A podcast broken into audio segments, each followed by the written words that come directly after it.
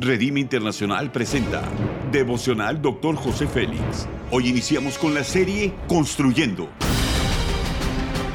Una serie de enseñanzas y de instrucción profética del Dr. José Félix Coronel en voz del pastor Norberto Cruz. Iniciemos. Capítulo 9. Competencias proféticas. Tema la voz profética. Juan 1.23 dice, Él dijo, Yo soy la voz del que clama en el desierto. Cuando nos ejercitamos continuamente en oír la voz de Dios, vamos creciendo, nos familiarizamos con su voz. Los principios son los siguientes.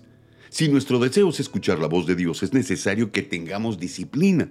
Es un ejercicio que debemos practicar de continuo para poder desarrollar la capacidad de discernir su voz de otras voces. El hombre fue creado para oír la voz de Dios y por esta razón debería ser fácil para los creyentes oír su voz. Dice Juan 10:27, mis ovejas oyen mi voz y yo las conozco y me siguen. El Señor nos puede hablar de diferentes maneras y una de ellas es por medio de su Espíritu Santo. La mayoría de las veces cuando el Espíritu Santo nos habla directamente es porque Dios quiere comunicarnos algo demasiado importante, ya sea de vida o ya sea de muerte, un llamado ministerial o cualquier otra cosa de gran revelación para el reino. Esa es la voz profética del ministro de Dios. Dios desea comunicarnos sus planes y propósitos para nuestra vida. La comunicación es parte de su ser. La naturaleza de Dios es hablar con su creación. Por medio de las voces autorizadas, Él comunica sus deseos, planes, el presente y el futuro, porque es parte de sus leyes morales. Dice Isaías 49, 19, He aquí que yo hago cosa nueva, pronto saldrá la luz. Si no escuchamos la voz de Dios, probablemente nuestro oído espiritual está bloqueado. En el Antiguo Testamento, Dios hablaba directamente a los profetas, reyes y sacerdotes. El pueblo tenía que ir a consultar al profeta para encontrar una respuesta de Dios.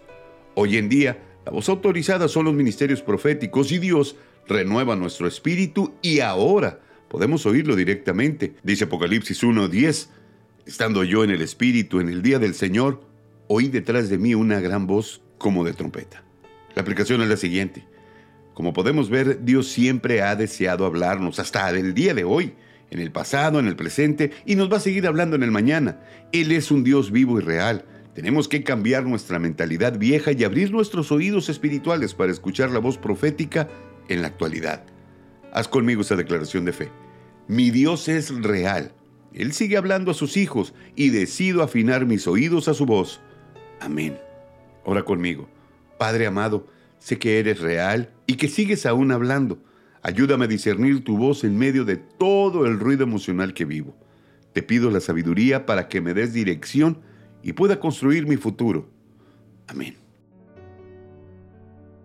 Gracias por habernos escuchado en Devocional Doctor José Félix. Hasta la próxima.